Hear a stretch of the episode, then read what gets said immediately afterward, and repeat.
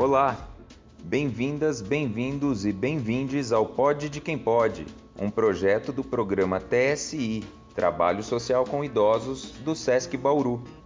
O podcast é resultado do curso online da radionovela ao podcast, que aconteceu entre os meses de fevereiro e março de 2022 e contou com a participação de idosas e idosos frequentadores do TSI nas diversas unidades SESC do estado de São Paulo.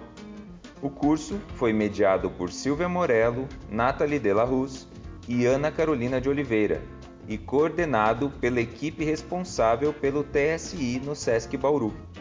O tema central escolhido pelo grupo e que será abordado durante os três episódios do podcast, em formato de revista de variedades, é o etarismo. As idosas e idosos foram responsáveis pela redação, escolha de trilha sonora e gravação de todos os quadros, em uma experiência de trocas, aprendizagem e protagonismo, que agora temos a alegria de apresentar. Tenham uma ótima experiência. Para quem pode e sabe que pode, pode de quem pode.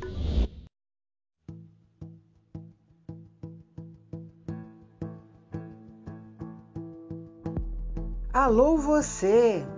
Esse podcast é o resultado de uma experiência de 17 amigos, todos com mais de 60 anos, que se reuniram online sob o patrocínio do SESC Bauru para se conhecerem, conhecer as vantagens e as possibilidades dos podcasts e partiram para a criação do Pod de Quem Pode, que agora, com muito orgulho e alegria, apresentamos. Nosso tema é o etarismo. Você deve estar se perguntando o que será etarismo e por que este tema nos interessa a todos. Etarismo, ou ainda ageísmo, segundo a Sociedade Brasileira de Gerontologia, consiste no preconceito, na intolerância e na discriminação contra as pessoas com idade avançada. Nos Estados Unidos, este assunto é discutido desde a década de 60. Infelizmente, no Brasil, o termo ainda é pouco conhecido. Ao final de nossas apresentações, você vai saber muito sobre este nome diferente, que é meio moderno como definição, mas que infelizmente ocorre com muita frequência e já acontece há muito tempo. Quase certeza que você já passou ou presenciou uma situação onde aconteceu o denominado etarismo. Para começar a segunda edição do nosso podcast, teremos a Neuza nos apresentando seu trabalho com os organites. Na sequência, a gerontóloga Cláudia Soares responde a pergunta feita pela Mariângela. Para falar sobre idadismo no esporte, contamos com a Irene e depois tem a doce poesia da Conceição. Eu, Celita, vou contar sobre a alegria de viajar também na maturidade. A Veranice traz para gente uma curiosidade sobre o planeta Terra. E para fechar o episódio, vamos conhecer os encantos da casa da vovó Gigi na voz de Gilda.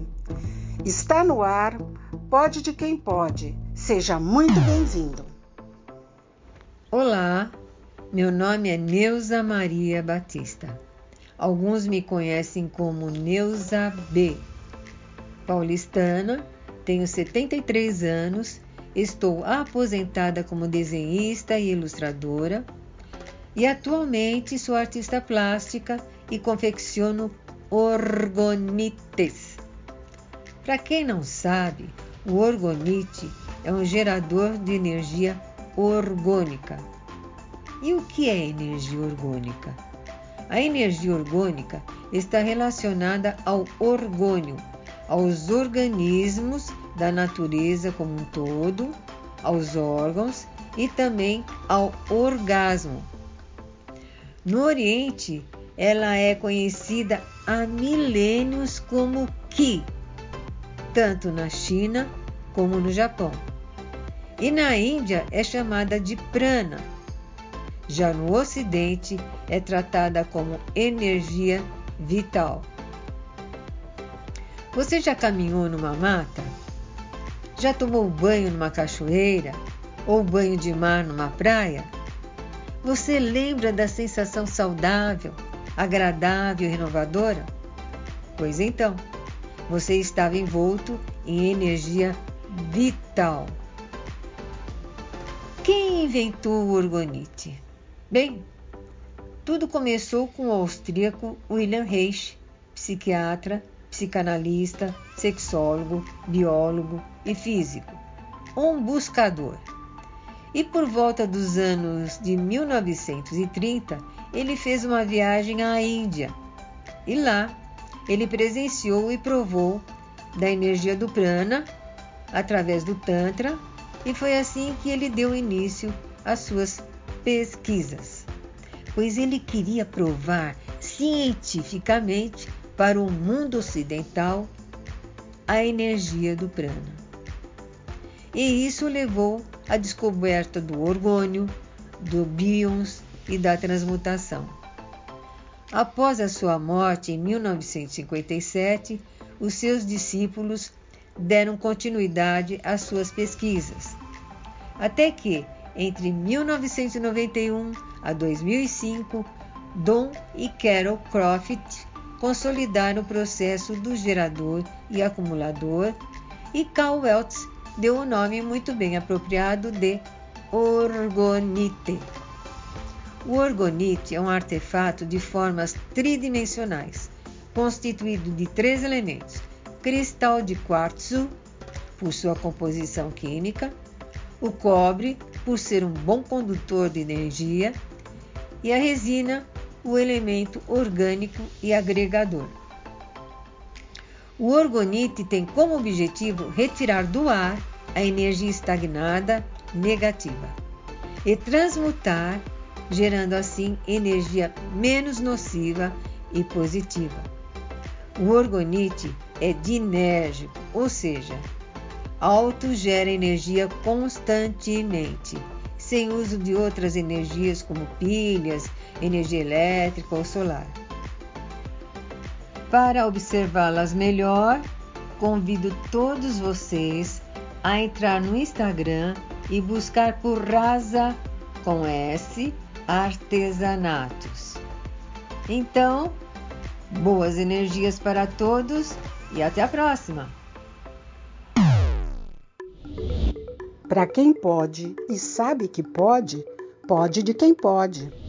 Minha pergunta a Cláudia Soares é a seguinte: as perdas que por vezes nos deprimem, como mortes de familiares e amigos, distanciamento dos filhos, aposentadoria, que vão criando vácuos nas nossas vidas, podem ser trabalhados de que forma?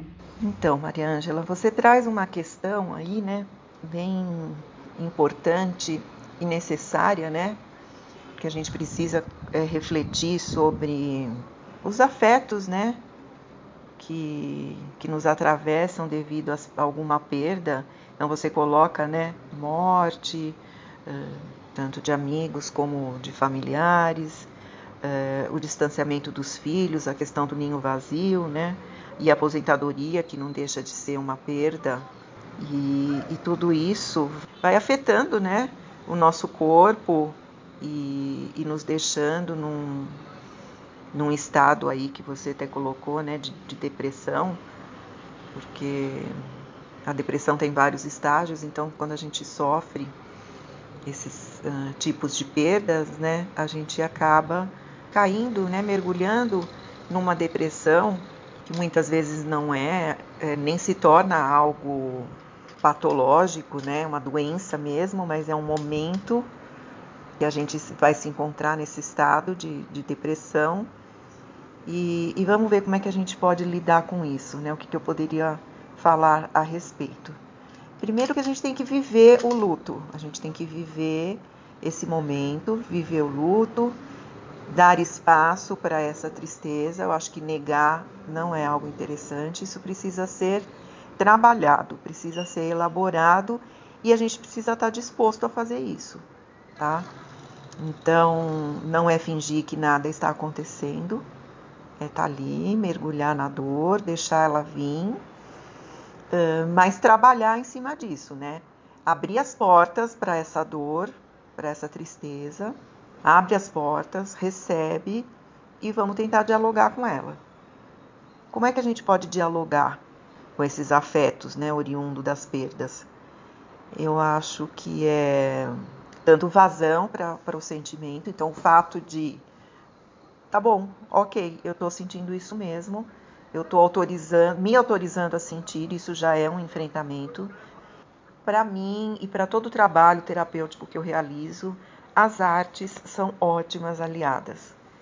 Um bom livro, a literatura, ela é uma super companheira, né? Desses momentos onde a gente pode buscar em biografias, em romances. Então, tudo que a boa literatura pode trazer para reflexão num momento desse. É, outra, outro recurso que eu utilizo em consultório é, são as artes manuais. Então, você se envolver com um fazer manual, você colocar suas mãos para produzir algo. E isso você tem que estar tá pensando numa produção sem um fim próprio, né? Não é para vender, não é para presentear. Então, a partir desta dor, deste luto que eu estou sofrendo, eu vou me colocar em contato com os materiais então, material têxtil, o fio. E se você pudesse colocar com materiais naturais, então uma boa fibra de algodão, um linho, né? Tecidos vivos, tá? Nada sintético. Então, você buscar tecidos vivos, buscar uh, linhas de algodão, esse material vivo, e se colocar a produzir algo e se envolver neste processo, o que na verdade você vai estar fazendo é a produção de si mesmo. E um outro ponto que eu quero deixar aqui, que é para mim também de extrema importância, é a amizade. São os encontros com os amigos.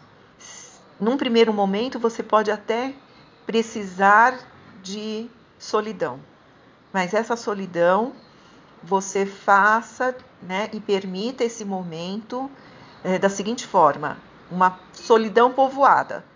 Povoada do quê? Dessa literatura que eu sugiro para vocês e desse fazer manual. Mas o próximo passo é abrir para o encontro de amigos. Então, é permitir que é, uma conversa entre amigos, que seja um amigo, tá? Mas se você tiver mais de um amigo, chame, aceite um convite, se coloque aberto para uma conversa, tá bom? Espero poder ter contribuído aí com vocês. Um grande abraço e muito obrigada. Ei, você! Descubra-se, surpreenda-se no Pode de Quem Pode. Olá! Hoje o tema é etarismo, que é a discriminação baseada em critérios de idade. Sou Irene da Rocha, 65 anos, morena com cabelos longos. Todo início de ano retorno ao médico para pegar atestado para a prática de vôlei. Um dos meus retornos fui atendida por um jovem médico que me deixou intrigada. Durante a consulta, comentei que há mais de 10 anos praticava o vôlei voltado à terceira idade. Para minha surpresa, ele me orientou a parar a prática deste esporte e que me dedicasse a trabalhos manuais, crochê, tricô e caminhadas leves. Pasme, creio que ele desconhece a vitalidade que os atuais idosos têm e muito. Por isso, decidi consultar outros médicos que não concordavam e, enfim, consegui mais um atestado para a prática de atividades físicas e um futuro com qualidade de vida saudável para minha idade. Você pode, eu posso, nós podemos? Pode de quem pode. Venha! Meu nome é Conceição Costa. Vim falar uma poesia da minha autoria. Contradição. Dizem que com a idade muitas coisas se esquecem. é o tal do Alzheimer que logo logo aparece. Hoje em dia, a terceira idade não é sinônimo de tristeza. Trazemos em nossas mentes sabedorias e certezas. Certezas de que nossas lutas não ficarão no esquecimento. Para isso, estamos tentando angariar conhecimentos. Direitos sabemos que temos e também obrigações. Tudo isso aprendemos em nossas reuniões. Quem diz que os idosos ficam só vendo TV, dormindo ou fazendo crochê? Por isso aqui estamos, neste recinto reunidos, trocando conhecimentos que nunca serão esquecidos. Pode ser que eu possa, nós pudemos. Confira no Pode de Quem Pode. Viajar é preciso. O preconceito do etarismo, não. Consigo contar nos dedos de uma das mãos as pessoas que conheço e que referem não gostar de viajar. O avançar da idade, a aposentadoria que traz mais tempo livre, permite aos idosos realizar muitos sonhos aventurosos. E viajar pode ser até fazer um tour sozinho e econômico pela própria cidade onde moramos. Nosso bairro, se bem desbravado, pode nos trazer gratas e boas surpresas. O turismo social do SESC favorece aos idosos e aos demais viajantes desfrutar de passeios com preço justo planejamento e o apoio profissional necessários durante toda a viagem. Aproveito muito tais benefícios e recomendo a todos usufruir dessas vantagens oferecidas pelo SESC a todos interessados em ampliar seus horizontes. Mas agora quero deixar meu depoimento como pessoa idosa que ama tanto viajar que logo após minha aposentadoria foi fazer o curso de guiamento de turismo para poder voar mais alto e alcançar muitos lugares e países. O guia de turismo em uma viagem é o elemento responsável pela condução dos passeios, pelo atendimento a seus passageiros em todos os aspectos e pela administração dos possíveis contratempos.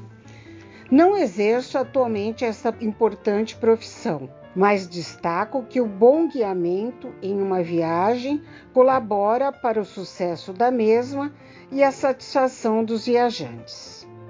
Assim, aos 50 anos, antes mesmo de me aposentar, mas já com as obrigações de mãe praticamente atendidas e com um marido patrocinador entusiasmado, comecei minha rota de feliz aventureira. Já realizei muitos sonhos e sei que outros mais serão alcançados. Minha ânsia por novos mundos só aumenta. Mas dentro do tema etarismo, gostaria de compartilhar minha experiência contando que já na primeira viagem internacional, em 2001, pude observar como as crianças e os adolescentes de países como França, Itália, Inglaterra se comportam em relação aos mais idosos. Ao entrar nos trens do metrô de Paris, pude notar que os estudantes, pré e mesmo os adolescentes, cediam automaticamente a vez de entrada aos idosos, inclusive para esta viajante, que naquela primeira visita nem era tão velha. Fiquei encantada com tal atitude e comentei com uma amiga que mora lá há muitos anos, tendo ela me explicado que este respeito e carinho é ensinado pela família e principalmente nas escolas. Os alunos são orientados a dar prioridade de ingresso, ceder assentos no transporte, e oferecer ajuda sempre às pessoas mais velhas, pois elas representam a ancestralidade dos locais. Em Xangai, na China, também pude constatar a reverência e autoridade responsável dos avós, que são os guardiões de seus netos, enquanto os pais trabalham, às vezes longe da cidade de origem. Então, os idosos chineses são também muito respeitados em seu país. Sem falar no Japão, onde os idosos são venerados por seus descendentes e ocupam um lugar de destaque na hierarquia familiar japonesa. Então, pude concluir que esse preconceito em relação à pessoa idosa é decorrente de um aspecto cultural antigo, mas persistente, e que devemos todos estar despertos a este grave problema e batalhar para que muitas atitudes desrespeitosas deixem de acontecer no cotidiano dos idosos do nosso Brasil. Pode de quem pode. Este é o Pode de quem pode. Curiosidade. Você sabia? A Terra recebe o nome da palavra anglo-saxônica, erga, que significa terra ou solo. A Terra é o único planeta no sistema solar que não recebeu o nome de uma divindade grega ou romana. E seu nome se traduz em uma variação para a palavra solo em quase todos os idiomas. Chega mais no Pode de Quem Pode. Vem! Oi, Quero te apresentar a casa da vovó Gigi, que fica no quintal da minha casa, às margens plácidas do Ipiranga e um pouquinho de sua história. Moro na Vila Monumento há 66 anos e estou com 75 anos. E foi ouvindo meu neto, quando ele tinha 6 anos, dizendo que não era para eu vender minha casa, porque tinha natureza, que me inspirou para agir mais em defesa do meio ambiente e criar um espaço para ele se sentir bem. Eu busquei informações na Secretaria Municipal do Meio Ambiente e na Uma Paz, que fica no Ibirapuera, no Parque do Ibirapuera.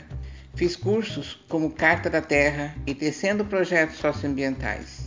Foi muito importante porque encontrei pessoas na mesma causa. Alguns se tornaram meus colaboradores, dando vida à casa, e em 2019 tivemos bastante atividades, sempre pensando em aproximar pessoas em especial crianças e idosos. Assim, não seríamos mais meu neto e eu, com essa opção de lazer e aprendizagem. O bom é que em um espaço onde se pratica o plantio de plantas, na ideia de se cuidar do meio ambiente, aproveitando também a sobra dos alimentos orgânicos na composteira que oferecerá a terra para os canteiros. O que seria descartado ganha uma nova vida, o velho e o novo se beneficiam e, como educador e terapeuta, posso falar dos benefícios da natureza para a nossa saúde física, mental e emocional. Posso dizer que foram experiências incríveis, que nem senti que havia diferença de idade entre nós. Para se falar de sustentabilidade e consumo consciente de forma lúdica e de fácil entendimento, brincávamos transformando materiais recicláveis em brinquedos ou objetos úteis no dia a dia e ainda tivemos também o momento de criação de histórias e confecções dos personagens com materiais recicláveis. Assim que possível, teremos essas atividades presencialmente. Por enquanto, estamos nos organizando para retomarmos, para praticarmos a ensinagem ensino e aprendizagem, com todos se beneficiando, trocando conhecimentos e experiências. E vamos aproveitando os alimentos da ordem pedagógica sem agrotóxicos e ainda fazendo a irrigação dos canteiros com a água da chuva, que armazenamos com caixas especiais de reserva. E para completar minha feliz história, minha neta se tornou voluntária na empresa Júnior que atua na causa da educação ambiental e sustentabilidade da Universidade Federal ABC, onde cursa engenharia biomédica. Muito bom! Em breve estaremos de portas abertas para te acolher. Você precisa conhecer. Abraços e até lá! E para completar, eu só quero informar que Casa da Vovó Gigi é porque eu me chamo Gilda Giovanoni e são as duas primeiras eh, sílabas, G e G. E a, ambos os G são maiúsculos, tá? Gigi com todo orgulho. Obrigada. Querer é poder? No Pode de Quem Pode você vai descobrir que pode.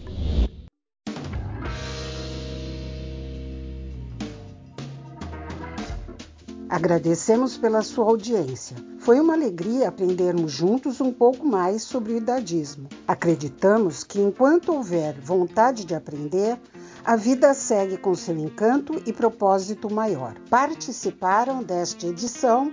Meu nome é Neuza Maria Batista, paulistana, tenho 73 anos Estou aposentada como desenhista e ilustradora. Eu sou Celita Migues, tenho 71 anos e moro em Guarujá, litoral de São Paulo. Sou Veranice Manólio, tenho 70 anos, aposentada, moro na cidade de Santos. Sou Irene da Rocha, 65 anos, morena com cabelos longos. Meu nome é Leonina Esquiavo, Léo para os amigos. Tenho 71 anos, participo do trabalho social com idosos do SESC de Jundiaí, São Paulo. Meu nome é Gilda Giovanoni, moro em São Paulo, no bairro de Piranga. Sou a vovó Gigi, tenho 75 anos, sou educadora e terapeuta. Meu nome é Maria Ângela Manólio, moro na cidade de Santos, litoral de São Paulo. Tenho 71 anos e sou aposentada.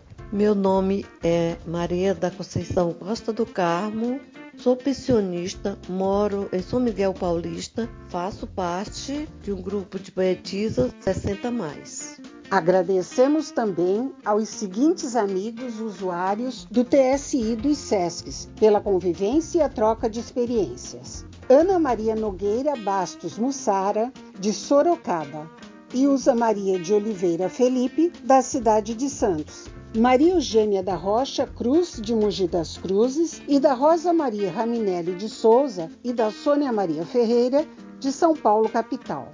Agradecemos também pela presença insubstituível do DJ Betão de São Paulo, que nos ajudou com as trilhas e os efeitos sonoros.